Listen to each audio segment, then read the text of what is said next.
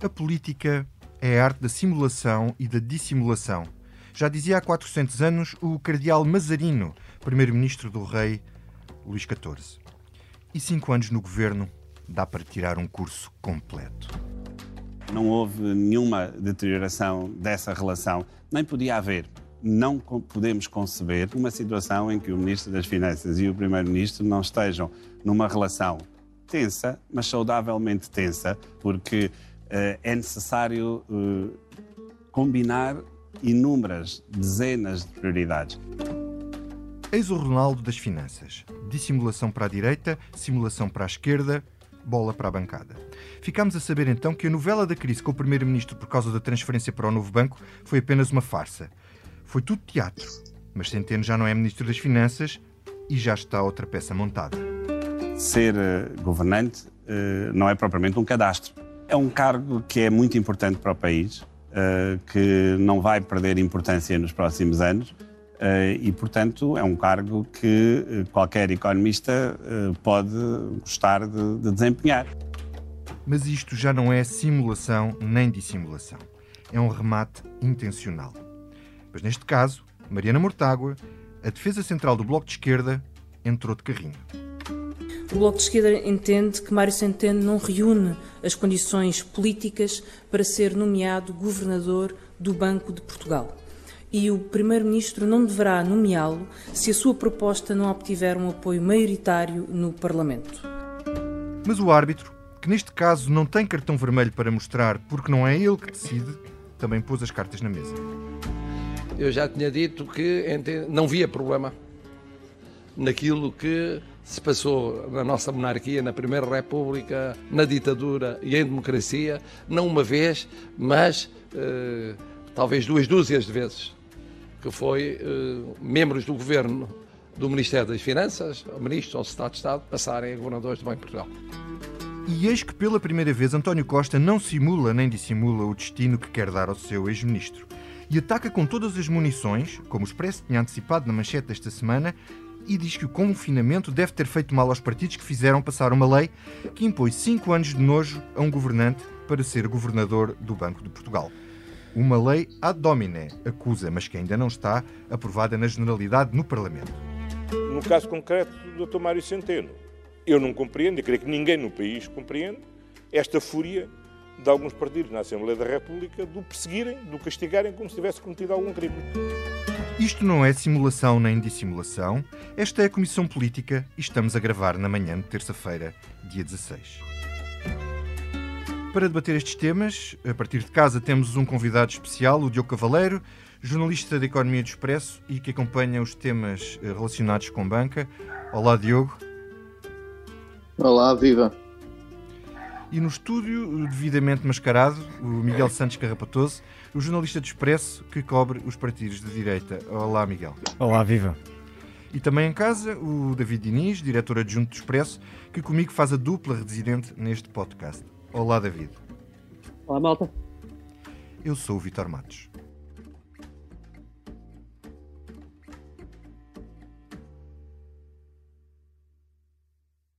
Diogo, começo por ti. A Mariana Mortágua tem razão. Uh, o Mário Centeno não tem efetivamente condições políticas para ser governador do Banco de Portugal. Uh, tu podes explicar-nos quais são os dossiês que Mário Centeno teria de acompanhar do Banco de Portugal se fosse governador uh, e que ele próprio decidiu ou teve interferência enquanto foi ministro? Bem, a lei orgânica do Banco de Portugal deixa muita margem para quem pode ser ou não governador. A lei orgânica diz apenas qualquer coisa como governador, os governadores e os administradores têm de ser escolhidos uh, por entre pessoas com comprovada idoneidade, capacidade, experiência de gestão e domínio e conhecimento das áreas bancária e monetária. Uh, portanto, à partida, cumprindo estes requisitos, pode-se ser governador. Diria que Mário Centeno, tendo sido ministro das Finanças durante, durante tanto, tantos anos, tem uh, condições para, ou cumpre estes requisitos. Porém, depois temos essa questão da, da avaliação política, uh, sendo que hum, acho que claramente quando, quando os nossos políticos falam sobre este tema, Uh, fazem comparações que são um bocado uh, incorretas, na, na, minha perspectiva, comparar uma transição de Ministério das Finanças para o Banco de Portugal em 2020 não é o mesmo que comparar nos anos 90, uh, nem, nem mesmo se fosse. Porque o Estatuto do Banco era outro, certo? O Estatuto do Banco era outro, poderes, mudou tudo, não é? Ex exatamente, a evolução, uh, desde logo tens uma integração uh, no Banco Central Europeu muito maior, tens poderes que mudaram de forma muito significativa, portanto, tudo isso tem de ser tido em conta nessa análise. Porém, também há outra questão que se tem que ter em conta: o Ministro das Finanças é sempre o grande último uh, da estabilidade financeira, não é? É ele que se vai pedir sempre a uh, prestação de contas sobre o que corre mal ou não na estabilidade financeira e, portanto, aí não tem propriamente uma, uma posição muito distinta, um objetivo final muito distinto do, do que terá o banco, o governador do Banco de Portugal, também ele, uh, que tem, obviamente, uh, o, como meta a estabilidade financeira. Contudo, e como perguntaste, há claramente vários dossiês quais são, quais são? onde Mário Centeno esteve envolvido uh, e, que, e, que podem, e que podem dossiês e também decisões Uh, e que podem agora ter algum, no meu ponto de vista, podem levantar algumas questões de conflitos de interesse. Desde logo temos a questão da, da reforma da supervisão financeira. Portanto, Mário Centeno propôs, propôs e o governo de Costa desde 2015, desde 2015 sempre falou uh, da necessidade de elaborar um grande, uma grande reforma da supervisão. E aí, por exemplo, um, tínhamos uma questão que Mário Centeno dizia uh, e que o governo quis tirar do Banco de Portugal a, a função de resolução, ou seja, a função de intervir nos bancos em dificuldades, porque dizia que isso que entrava em conflito com a supervisão direta sobre os bancos, sobre a gestão dos bancos e, portanto, era, era ali uh, um, uh, um conflito que existia, um diferendo interno que poderia, poderia existir. Essa supervisão, essa reforma da supervisão não chegou a avançar, mas Mário Centeno deixou uh, claramente indicações sobre o que, aquilo, o que aquilo que queria do Banco de Portugal e aquilo que queria era um banco men menos poderoso, com um governador com menos privilégio e, sobretudo, também um governador que fosse mais fácil também uh, isso, não, de tirar do seu, do seu cargo. Isso não avançou e não sabemos se ainda avançará, mas há outros dossiês sobre o qual ele vai ter uh, supervisão, digamos assim. Estava-me a lembrar, eu lembro-me do Banif, há uma questão que me parece. Banco, pelo menos. Sim, e, e o, o, o próprio BES, portanto, em dezembro, o BES foi alvo de intervenção de resolução em agosto de 2014, mas no final de 2015 houve uma segunda parte dessa resolução, que foi uma transferência de, de uh, obrigações, uh, tentando explicar isto de forma mais simples, portanto, para capitalizar o novo banco, retirou-se dali, uh, retiraram-se dali algumas responsabilidades que passaram para o chamado BES mau. Portanto, quem tinha essas obrigações, na prática perdeu, perdeu dinheiro. Mário Centeno criticou fortemente esta decisão tomada pelo Banco de Portugal. Portanto, agora Uh, Mário Centeno, se fosse governador, uh, teria de defender uma decisão que, uh, que, que, em relação à qual levantou imensas, imensas dúvidas. E, aliás, foi sobre essa, essa transferência de obrigações, não estou enganado, que o próprio governo disse que Carlos Costa tinha cometido uma falta, uma falta grave. grave. Mas temos outras questões que levantam aqui algumas dúvidas. Desde logo, o Banco de Portugal faz previsões económicas sobre uh, a evolução da economia portuguesa, portanto, previsões que desafiam aquilo que é estimado pelo governo, portanto, Mário Centeno, se fosse governador, estaria a fazer uma avaliação também do desempenho económico do seu, do seu sucessor. Depois temos também a questão da distribuição de dividendos. Mário Centeno foi sempre muito crítico da política de provisionamento do Banco de Portugal, ou seja, o, o ex-ministro das Finanças considerava que Carlos Costa era demasiado prudente e conservador e que, os, e que constituía demasiadas provisões e que isso limitava o dinheiro que depois entregava ao orçamento do Estado, portanto isso terá de ser hum, também uh, olhado, uh, ou, ou, seja, na avaliação política este, este, estas questões acho que têm de ser tidas em contas mais do que ser o facto de um ex-ministro ou de ter sido um ministro que vai para o Banco de Portugal. E deixa-me só dar mais uma nota, Mário Centeno, se for governador, também terá um assento no Conselho do Banco Central Europeu portanto continuar, continuará também a ter um papel uh, de relevância europeia, porque os, os, governadores dos bancos centrais da zona euro têm assento no BCE, uh, ah, sendo que Mário Centeno foi também o presidente do Eurogrupo, portanto também aí pode haver alguma, algum conflito, alguma, alguma questão a olhar. Obrigado, uh, Diogo. Uh, David, achas que isto é uma espécie de La Casa de Papel à portuguesa? Com a diferença que os espanhóis estavam lá dentro e queriam sair, e Mário Centeno uh, está difícil de conseguir entrar. mesmo que a lei do período de nojo não passe, António Costa vai ouvir os partidos sobre, sobre a ida de Mário Centeno. E se o Bloco mantiver esta posição de politicamente ser contra e der um parecer negativo, tu achas que António Costa tem margem uh, política para nomear um, um governador que foi seu ex-ministro contra o Parlamento? Olha, acho, acho uma ótima pergunta, porque é realmente a, única que se coloca neste momento. Com a posição do Bloco de Esquerda e do Partido Comunista Português, dizem que não haver incompatibilidade na passagem um Ministro das Finanças para uh, o Banco Central, posição que não me surpreende e já explico porquê.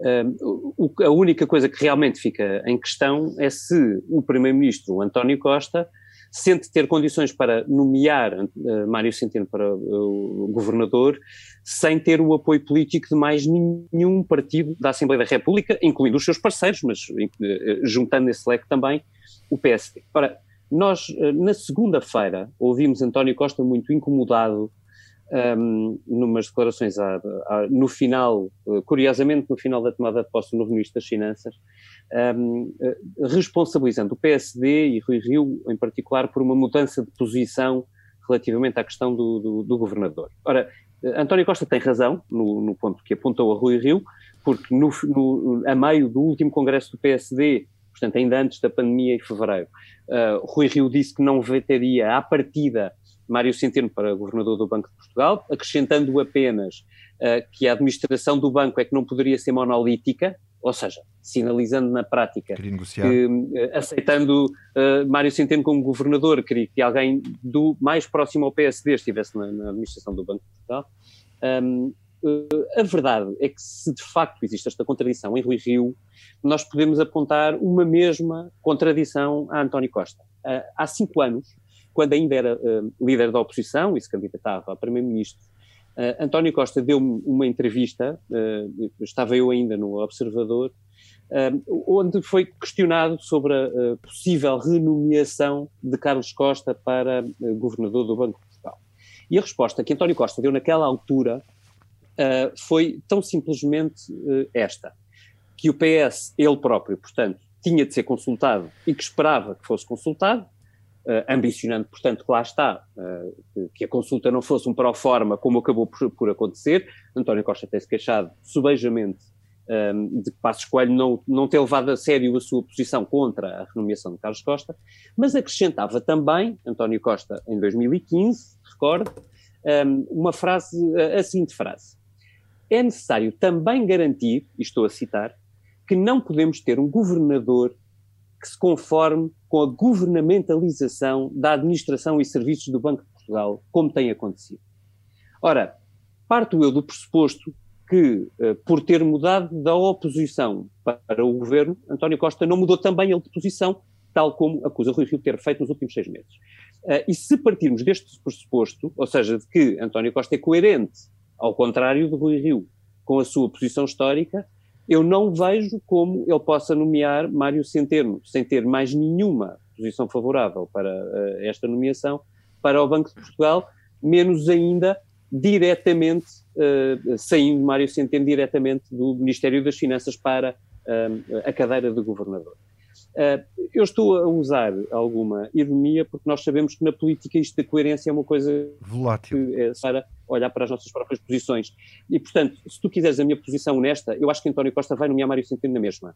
Se queres a minha posição pessoal, eu diria que faça aquilo que disse e faça aquilo que é o meu entendimento sobre a necessidade de independência do Banco de Portugal, uh, eu, eu, acho que é bastante difícil uh, compreender uma nomeação direta mas eu não responsabilizo por isso Mário Centeno, responsabilizo uh, por isso única e exclusivamente António Costa, porque nós há mais, há, há cerca de um ano sabemos que Mário Centeno quer sair uh, do governo, sabemos uh, exatamente ao mesmo tempo que Mário Centeno ambiciona a cadeira de governador do Banco de Portugal e eu não tenho nada a opor ao perfil de Mário Centeno como governador do Banco de Portugal, Um, agora tenho a opor que alguém saia diretamente de um sítio para o outro sem sequer ter um mínimo de distanciamento de, das funções que exerceu. Então... Não tenho muito a acrescentar à lista que o Diogo Cavaleiro apresentou sobre dossiês que podem colocar alguma incompatibilidade nas decisões de Mário Centeno no Banco de Portugal. Se me permitires, eu queria só acrescentar um ponto um, que de resto tenho de citar, porque foi, uh, li no, no, artigo de hoje do, do, João Miguel Tavares, muitas vezes não concordo com o João Miguel Tavares hoje,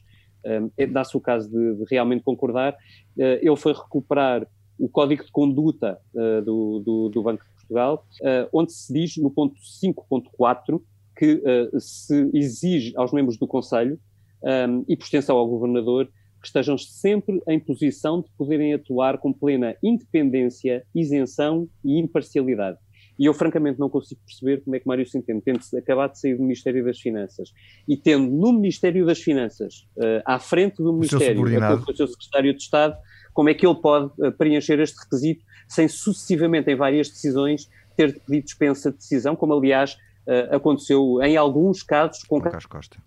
Carlos Costa, foi, foi obrigado a pedir essa isenção de palavra nas reuniões decisivas do Conselho, sobre, por exemplo, a taxa de depósito. Muito bem. Hum, tu falaste, David, nas declarações de António Costa sobre o Rui Rio. Vamos ouvi-las uh, com mais atenção. Eu não tenho do Dr. Rui Rio a visão mesquinha de que se vinga em atos legislativos daquilo que é uh, o debate normal uh, no, no, terreno, no terreno, político, sobretudo no quadro de uma campanha, de uma campanha eleitoral. Seria de uma enorme mesquinhez, e não tenho o Dr. Rui Rio como uma pessoa mesquinha. Miguel, dizer que Rui Rio não é mesquinho se não aprovar uma lei que ele próprio já aprovou, não é uma maneira de lhe estar a chamar mesquinho? Quer dizer, Tu achas que este tipo de declarações, este tipo de retórica ajudam? Vês aqui alguma hipótese do, do, do PSD ainda dar a mão a, a António Costa nisto ou, ou, ou, António Costa já está a aproveitar isto para croquetes? Já está a aproveitar isto para croquetes. Eh, para, para croquetes, uh, perdão.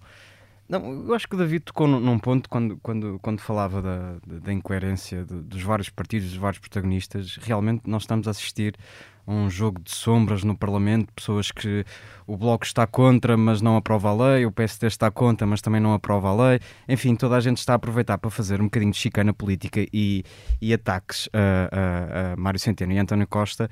E depois, António Costa, já não é a primeira vez que assistimos, uh, tem uma reação um bocadinho descabelada quando as coisas não lhe correm exatamente como pretendia. Acusar os outros partidos de fazer perseguição Uh, é certo que estão a desenhar uma lei à domina, como tu dizias, o que é inaceitável num Estado de Direito. Uh, mas também era suposto ser inaceitável num Estado de Direito que o Ministro das Finanças passasse diretamente para o Governador do Banco de Portugal, com todas as, as, as, as, as dificuldades que terá para ser independente. Portanto, António Costa, e nós estamos muito habituados, e não é só António Costa, não é só um exclusivo do PS, estamos muito habituados a que os três partidos do arco da governação, PS, PSD, CDS, um, procurem confundir muitas vezes a opinião pública. Está na lei, é permitido, é legal, ok, então faz. E uh, nunca olham para o plano ético da coisa.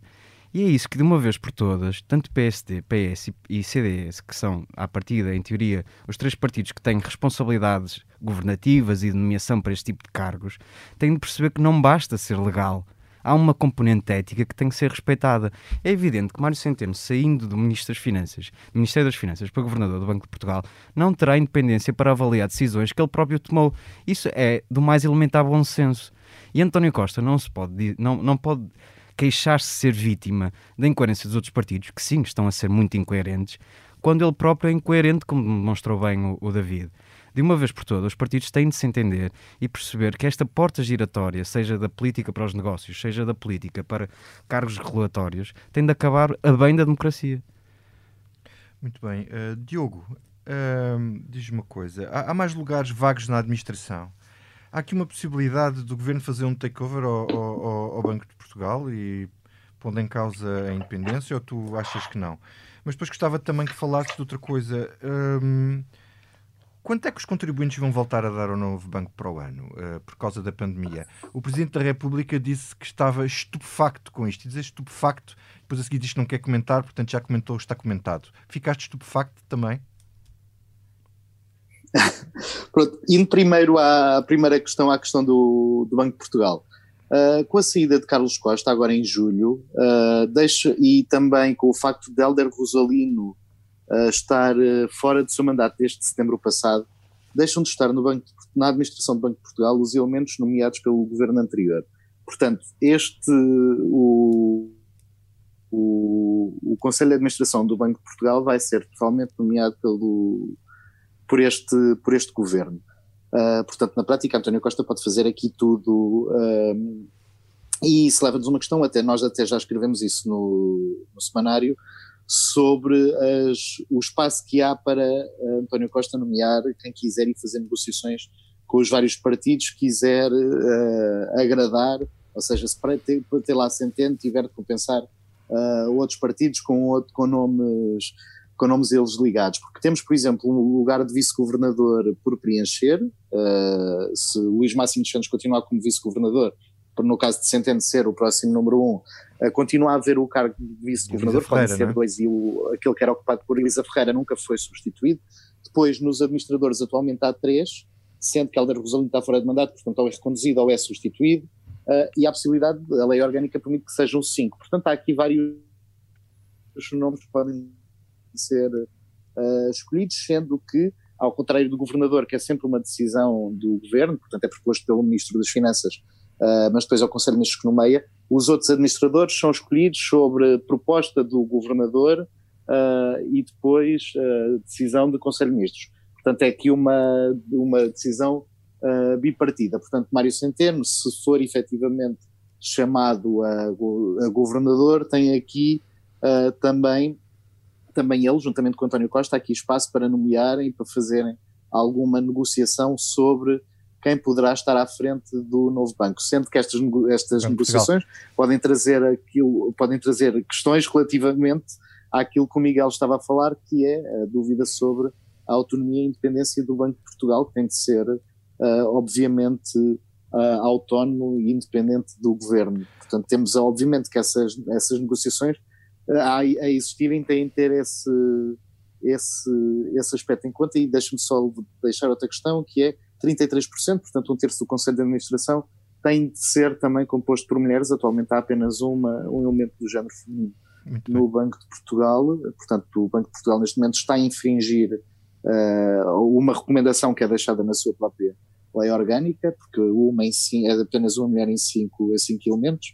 Uh, e esse também tem de ser, essa também tem de ser uma questão uh, nesta, neste, nestes nomes que, estão a ser, que vão ser apontados para o Banco de Portugal. Agora, Diogo, passando para a segunda ao, ao questão, novo banco, ficaste surpreendido do... com, com, a entrevista do, do António Ramalho? É isso. É assim, eu, em relação ao novo banco, há uma coisa que eu acho que todos temos de fazer, é recuar a 2017 e ver tudo o que foi aprovado naquela altura. Porque é, é obviamente que eu escrevendo sobre bancos diariamente, uh, obviamente que tenho mais lembrança do que é que foi aprovado ou não, mas às vezes não custa fazermos um bocado de ir atrás e os políticos uh, têm essa responsabilidade, sobretudo aqueles políticos que estão nas comissões de orçamento e finanças e nas comissões de inquérito e nas comissões de inquérito. Portanto, os bancos têm também essa responsabilidade de saber o que é que foi efetivamente aprovado. E em 2017, o novo banco é vendido à Lone Star, 75% do novo banco uh, foi vendido à Lone Star, 25% ficaram no Fundo de Resolução, e logo aí ficou decidido. Há 3.890 milhões de euros que o novo banco pode vir aí buscar ao Fundo de Resolução para colmatar eventuais, eventuais problemas nos seus rácios decorrentes de um conjunto de ativos pré-determinado, portanto, créditos super tóxicos uh, que poderiam vir a causar perdas adicionais no novo banco. Na altura, e eu acho que aí pode haver um arrependimento do governo, nunca quiseram assumir que aquilo era uma garantia, portanto, aquele dinheiro iria ser usado apenas uh, não é eventualidade para de acontecer efetivamente uma desvalorização brutal, mas a verdade é que todos temos poucas dúvidas que os 3.850 milhões de euros sejam efetivamente gastos porque já foram gastos, já foram utilizados 3 mil milhões, portanto falta apenas cerca de 900 uh, eh, milhões de euros e este mecanismo pode ir até 2026.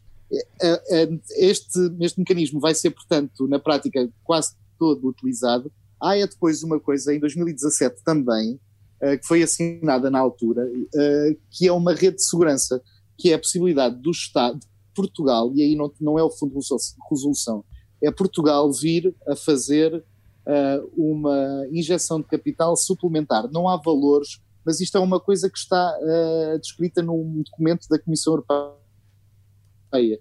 A Comissão Europeia aprova as ajudas do Estado e isto está lá escrito, preto no branco. Portugal pode vir a pôr uh, dinheiro se não conseguir, se o novo banco tiver falhas nos seus rácios e se não conseguir pelos seus meios cumprir essas necessidades, se a Lone Star não tiver dinheiro para pôr, se nenhum outro privado uh, quiser pôr dinheiro e se falhar um aumento de capital. Só nessas condições é que Portugal pode depois chegar-se à frente e cobrir o banco. Sendo que isto é aquilo que acontece, isto está escrito no, no, nessa decisão da Comissão Europeia, mas isto é aquilo que supostamente acontece nos Estados relativamente a qualquer instituição qualquer instituição financeira. Em caso de necessidades, tem de haver uma avaliação a perceber o que é que pode ou não ser feito. Eu queria só pegar num ponto que o, que o Diogo Cavaleiro dizia, o Miguel também, mas permitam-me voltar atrás. É preciso lembrar, quando nós ouvimos exemplos uh, atirados, por exemplo, por Marcelo Rebelo de Sousa, ou António Costa, ou seja, quem for, dizendo que uh, já houve outros casos de ministros das Finanças foram nomeados para o Banco de Portugal. é preciso lembrar, como dizia bem o Diogo, que o Banco de Portugal era, nesses tempos em que outros ministros das Finanças foram para lá, um, era literalmente uma extensão dos governos. Era em Conselho de Ministros que se decidia a desvalorização da moeda. Uh, não era só o Conselho de Ministros que decidia quem é que ia para o Banco de Portugal. Era o Conselho de Ministros que decidia que parte dos dividendos é que ficavam lá. O Banco de Portugal era o cofre forte do Estado. Hoje não é. Hoje existe uma moeda única que tem enormes vantagens para o país, mas tem uma desvantagem que é nós não mandamos na moeda e, portanto, os governos não mandam no Banco de Portugal.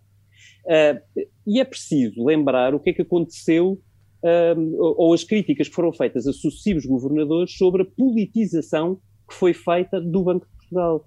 É preciso lembrar as críticas que foram feitas a Vítor Constâncio, e já havia moeda única, é bom lembrar, sobre uh, a facilidade com que o governo dava orientações ou sugestões que depois eram seguidas pelo Banco de Portugal e as, e as crises que, foram, que aconteceram na banca portuguesa por causa disso. Ora, eu, eu queria também só lembrar este último ponto, para, para, só para fechar. Uh, não me surpreende que António Costa queira nomear Mário Centeno para governador, porque é, estamos a falar do mesmo governo que deu orientações à bancada do Partido Socialista para colocar um deputado num regulador. Esse deputado acabou por não ir para o regulador das telecomunicações porque foi uma audição prévia e foi chumbado liminarmente pela oposição. Mas essa indicação foi feita pelo governo. Como foi este governo também que, por exemplo, um, uh, criticou uh, o Tribunal de Contas ou o Tribunal Constitucional duramente sempre que aconteceu uma decisão que o governo não, uh, não compreendia, não, não, não gostava que tivesse sido tomado como foi, um, eh, enfim, eu podia dar N exemplos de, um, eh, de interferências ou de desagrados de António Costa com os reguladores e tentativas de António Costa de domar os reguladores, todos fazer prolongamento do governo. Portanto, isto para dizer que não me surpreende que António Costa queira nomear Mário Centeno e que não veja nisso nenhum problema, a única questão que se levanta relativamente a António Costa é que há cinco anos ele pensava exatamente o contrário. É que era preciso despolitizar ou desgovernamentalizar o Banco de Portugal. Tenho pena que assim seja quando alguém chega ao poder mudar ideias num ponto tão sensível. Mas há um ponto que é importante referir. Se não me surpreende que PCP e Bloco de Esquerda entendam uh, que, isto, que esta politização do Banco de Portugal é positiva, está na natureza do Bloco de Esquerda e do PCP, porque na verdade, pelo esquerda, menos às segundas-feiras, às esquerda... quartas-feiras e às sextas-feiras, o Bloco de Esquerda e o PCP acham que nós não devíamos mas o Bloco acha que o Centeno não tem condições políticas para ser governador. Está na moeda única. Sim, diz Vitor. Mas o, o, o, o Bloco de Esquerda entende que Mário Centeno não tem condições para ser governador. Mas sublinham. Em mas concreto, sublinham, acha que não, pode ser. Mas sublinham muito cuidadosamente que hum, hum, não há uma incompatibilidade. E eu percebo que o Bloco de Esquerda e o PCP entendam que não há uma incompatibilidade. Eles acham que não, porque é Mário Centeno. É, seria muito estranho ver o PCP e o Bloco de Esquerda a dizerem, a darem o amém a Mário Centeno e que ele era ótimo. Uh, depois de terem passado cinco anos a criticá-lo. Este é o problema do Bloco de Esquerda e do PCP nesta nomeação. Não é questão de princípio. Agora, o que eu queria lembrar, uh, só acrescentar aquilo que dizia o, o Diogo Cavaleiro relativamente ao, ao, que se pode vir a passar no novo banco, cenário que, aliás, foi confirmado nesta primeira audição de uh, João Leão na Comissão Parlamentar. Ele lembrou que esse cenário é possível, do Estado ter de entrar com mais capital no novo banco se o privado não o fizer, é que os próximos anos vão ser muito difíceis no Banco de Portugal, por questões nem sequer conseguimos ainda compreender, e é muito possível, se não mesmo previsível, que uh, cenários de intervenção em bancos uh, ou cenários legislativos que, que, que sejam uh, a intervir nos bancos para os salvar estão à nossa frente podem vir a acontecer com muita facilidade. E ter no Banco de Portugal como governador alguém que veio do governo significa que nós não vamos ter um poder a, a fiscalizar o outro ou a amparar o outro. Temos um único poder, que é o governo e o seu prolongamento. E isso é que é um perigo.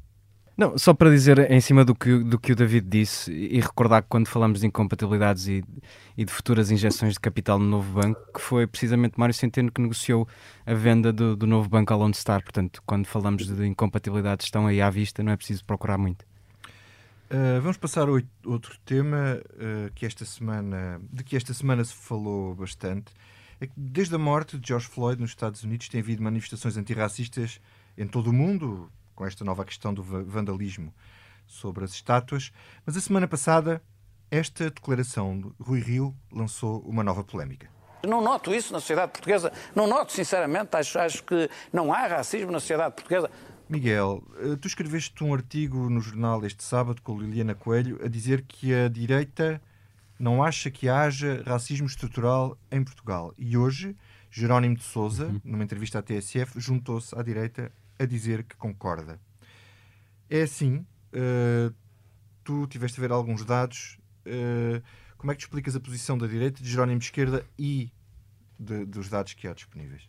Explicar, não consigo explicar, mas uh, indo aos dados que referiste, vou só citar um que nós demos mais, mais relevância no nosso artigo, um, um estudo feito por Jorge Valda, investigador português, emérito no Instituto de Ciências Sociais da Universidade de Lisboa, que chegou à conclusão que cerca de 53% dos, portugueses consideram que existem raças e, e, grupos étnicos menos inteligentes e menos trabalhadores, enquanto 54% afirmam que há culturas melhores do que outras.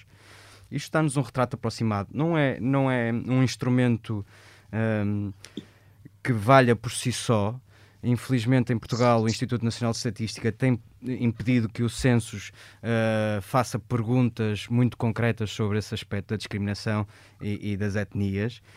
Mas eu acho que quando discutimos este tema do racismo e da discriminação uh, em Portugal, não é preciso.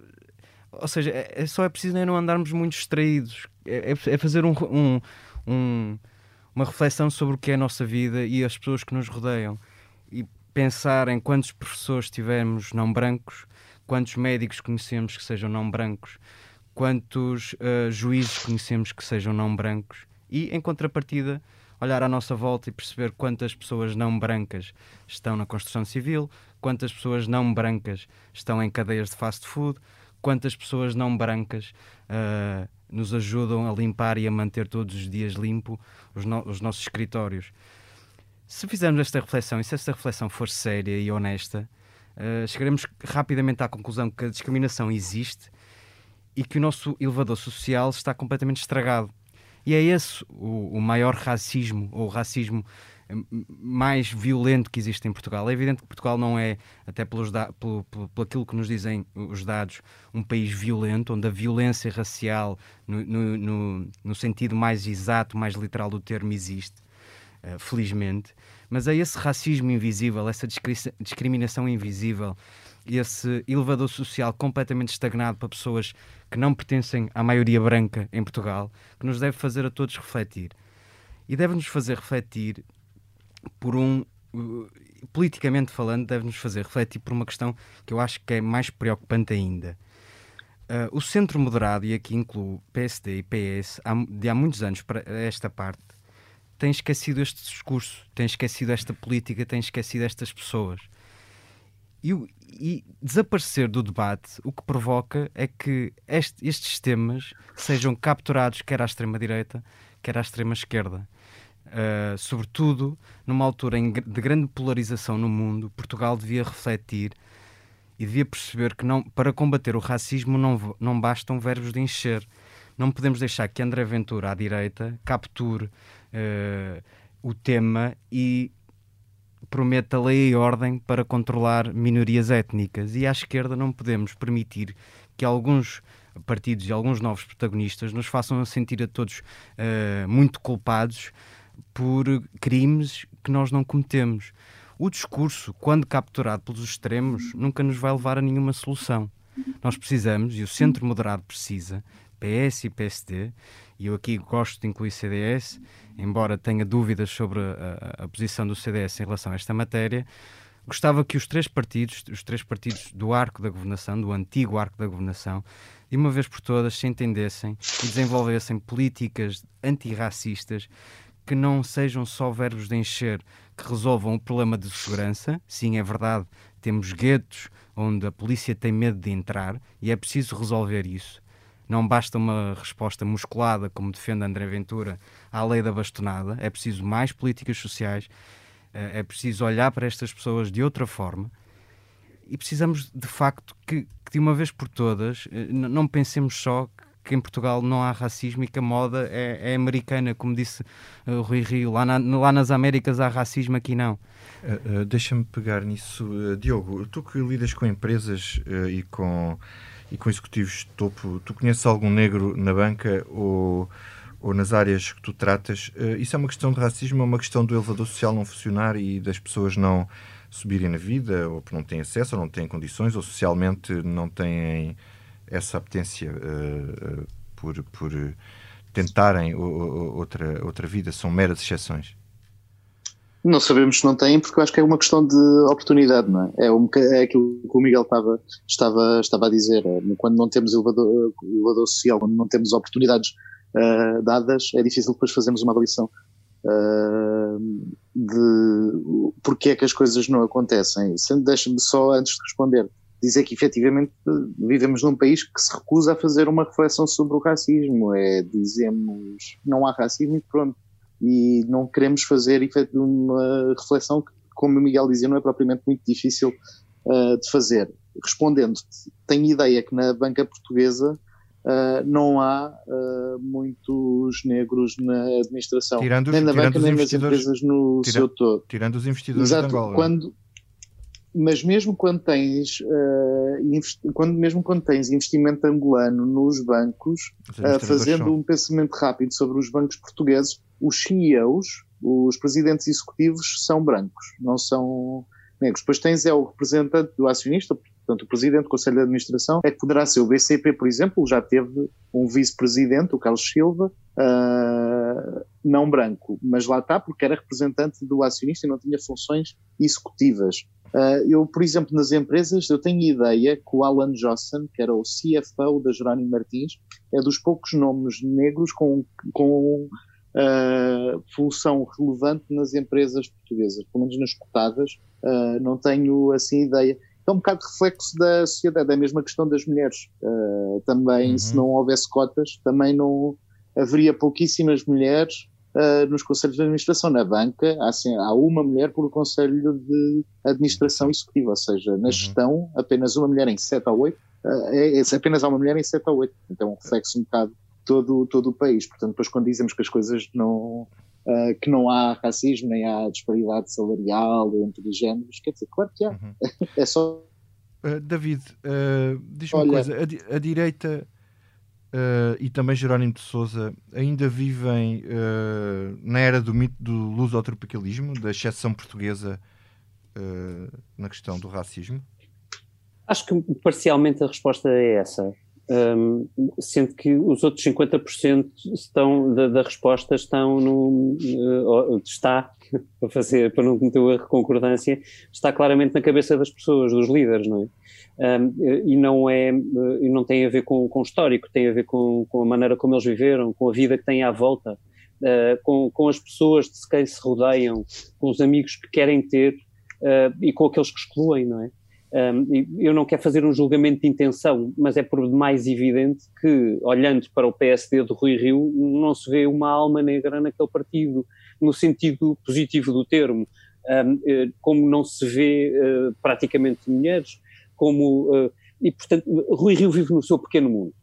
E no pequeno mundo de Rui Rio, eu imagino que as pessoas de raça negra sejam pessoas há, porventura, simpáticas, e se eu estivesse no governo sombra e não na comissão política, diria que a senhora lá de casa provavelmente é, é, é bem tratada.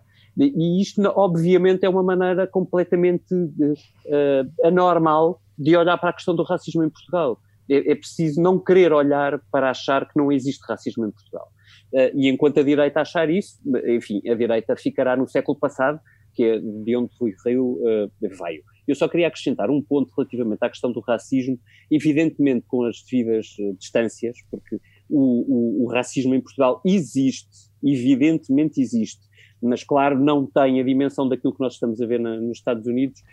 Eu queria só deixar um, uma recomendação de leitura que, que retirei da, da, revista Time desta, da, da, semana passada, é um texto de Mickey Kendall, que é uma ativista negra, feminista, um, cujo título é, sugestivamente, There is no right way to fight for your life. Eu vou tentar fazer tradução em direto, que é uma coisa que não, uh, a que não me habituei muito, mas, mas tentarei fazer esse esforço. E ela diz assim: em algum ponto, a América terá de deixar de mentir para si própria, não só sobre a história da opressão dentro como fora das suas fronteiras, como também sobre os eventos que estão a ocorrer.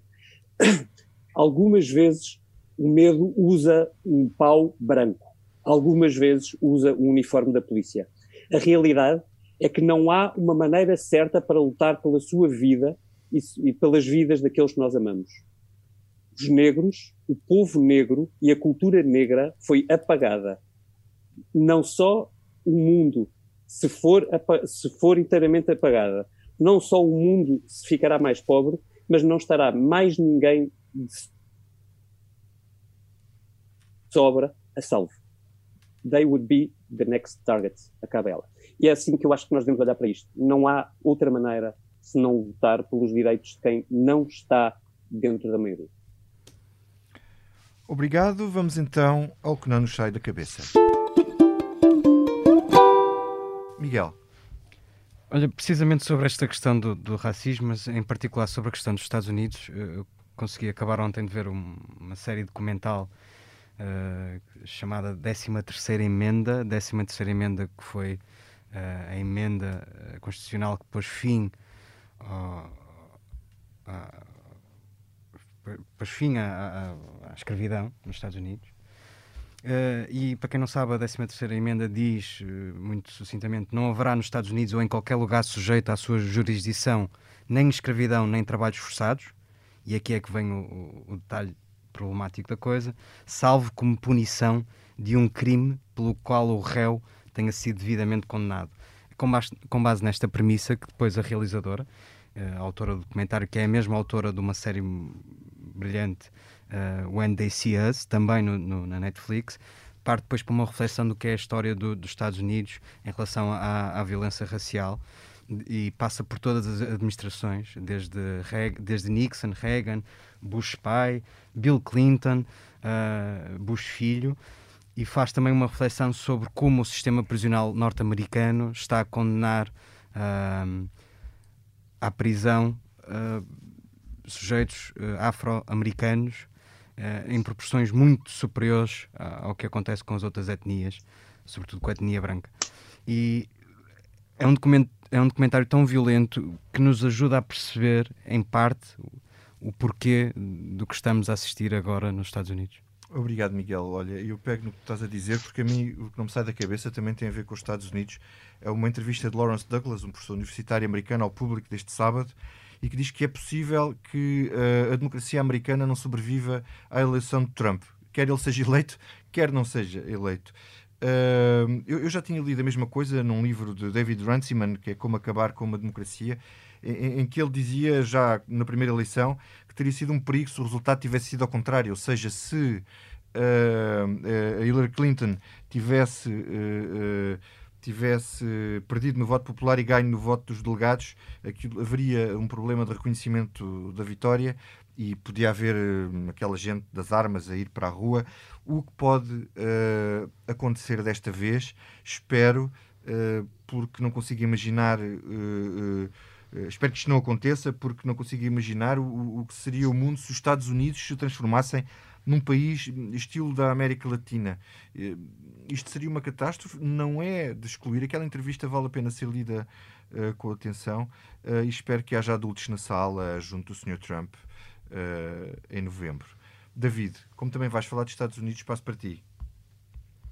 Certo, e eu queria dizer-vos que, que, ontem estive a ver um programa na RTP3, que, que na verdade é, comprou os direitos de, de, um programa da CNN, o programa é uh, Amanpur, uh, um programa de entrevistas sobre atualidade, uh, onde uh, a convidada é uma das minhas historiadoras preferidas do momento, Anne Applebaum, é, é, também ela colunista do Washington Post, um, um Pulitzer por Uh, sobretudo pela, pela história uh, do, do, da Guerra Fria e do pós-Guerra Fria, que ela conseguiu uh, compilar de forma absolutamente extraordinária. e ela foi convidada porque, porque ela escreveu um, um texto na revista Atlantic, um, ehm, não, deste, não sobre o, o que viu na Europa, na, sobretudo na Europa de Leste, em que ela se especializou, uh, mas neste caso sobre aquilo que ela está a ver nos Estados Unidos. Uh, e é muito interessante porque ela, ela faz um paralelamento, se tu quiseres, moral uh, sobre aquilo que, que ela viu como atos de resistência na, na, na Alemanha de Leste e noutros países da, da Cortina de Ferro durante os anos da União Soviética, da resistência moral de, de, um povo e de muitos líderes que não se subjugavam um, a, quem, a quem estava no poder. Um, e, e, faz um paralelo com aquilo que está a ver hoje no Partido Republicano e que entristece, e que aliás nos entristece a nós também.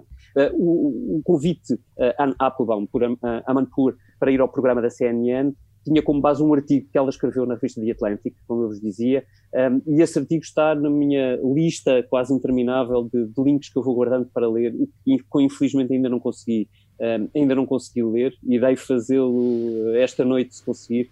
Um, este, eu deixo só o título para servir de pesquisa, mas também claramente sugestão de leitura. Uh, o título é bastante explícito, diz uh, History will judge the complicit. A história vai julgar os cúmplices. Esses cúmplices são os homens que hoje estão no Partido Republicano e que deixam Donald Trump fazer tudo, tudo mesmo para acabar com a democracia americana. Obrigado pela sugestão, David. Vou segui-lo e vou tentar também conseguir ter tempo esta noite para ler, para ler esse artigo. Diogo, partilha connosco o que é que não te sai da cabeça. Olha, tinha coisas pensadas, mas antes disso vou só fazer duas notinhas sobre o... porque não me sai da cabeça duas coisas que não disse. Uh, em relação ao racismo e à, à falta de elevador social uh, racial, uh, deixo também uma questão que é falámos de banca, falámos de coisas, mas também podemos falar das redações. São, pouco, são muito poucos os jornalistas não brancos que, que estão nas redações. Sobre outro tema que também queria falar, o novo banco, há claramente respostas que o Governo, o Banco de Portugal, o Fundo de Resolução e o Novo Banco têm de dar, portanto deixo um apelo para que faça uma conferência de imprensa, qualquer coisa a explicar, imensas coisas que continuam por explicar sobre o Novo Banco, não só os 3.890 mil milhões de euros que foram acordados em 2017, mas também a rede de segurança que lá foi criada, como também o facto do Estado ter 10% do banco, ter direito a ter 10% do banco, ter diretamente 10% do banco, isto por causa do regime de ativos por impostos diferidos de 2014, e também sobre os riscos judiciais que o banco enfrenta e que podem também custar mais dinheiro ao Fundo de Resolução. Voltando àquilo que me sai, da, agora indo àquilo que me sai da cabeça, é o incentivo que nós temos de, uh, de António Costa ontem para ir, por exemplo, os lisboetas irem abaixo de Lisboa aproveitarem abaixo de Lisboa, quando ao longo dos últimos anos a Câmara Municipal foi bastante alto de críticas por claramente fazer uma, ter promovido uma expulsão dos lisboetas da, da região por ser claramente uma zona apenas uh, dedicada a turistas e que afastava uh, claramente uh, os portugueses lá, como também o caso dos museus e, de, das infraestruturas, dos transportes, que não tiveram a capacidade para aguentar tanto, ou não tinham a capacidade para aguentar o volume de turistas que nós tínhamos, uh, e por isso acabava por expulsar também os lisboetas, e é um bocado irónico que agora peçam para os lisboetas abraçarem aquilo de onde foram expulsos nos últimos anos. Obrigado, Diogo, obrigado a todos. Esta foi a edição número 131 da Comissão Política, com a edição multimédia da Joana Beleza e a ilustração do Tiago Pereira Santos, na semana em que um ministro disse adeus de um lado para dizer ao lado do outro. Oh,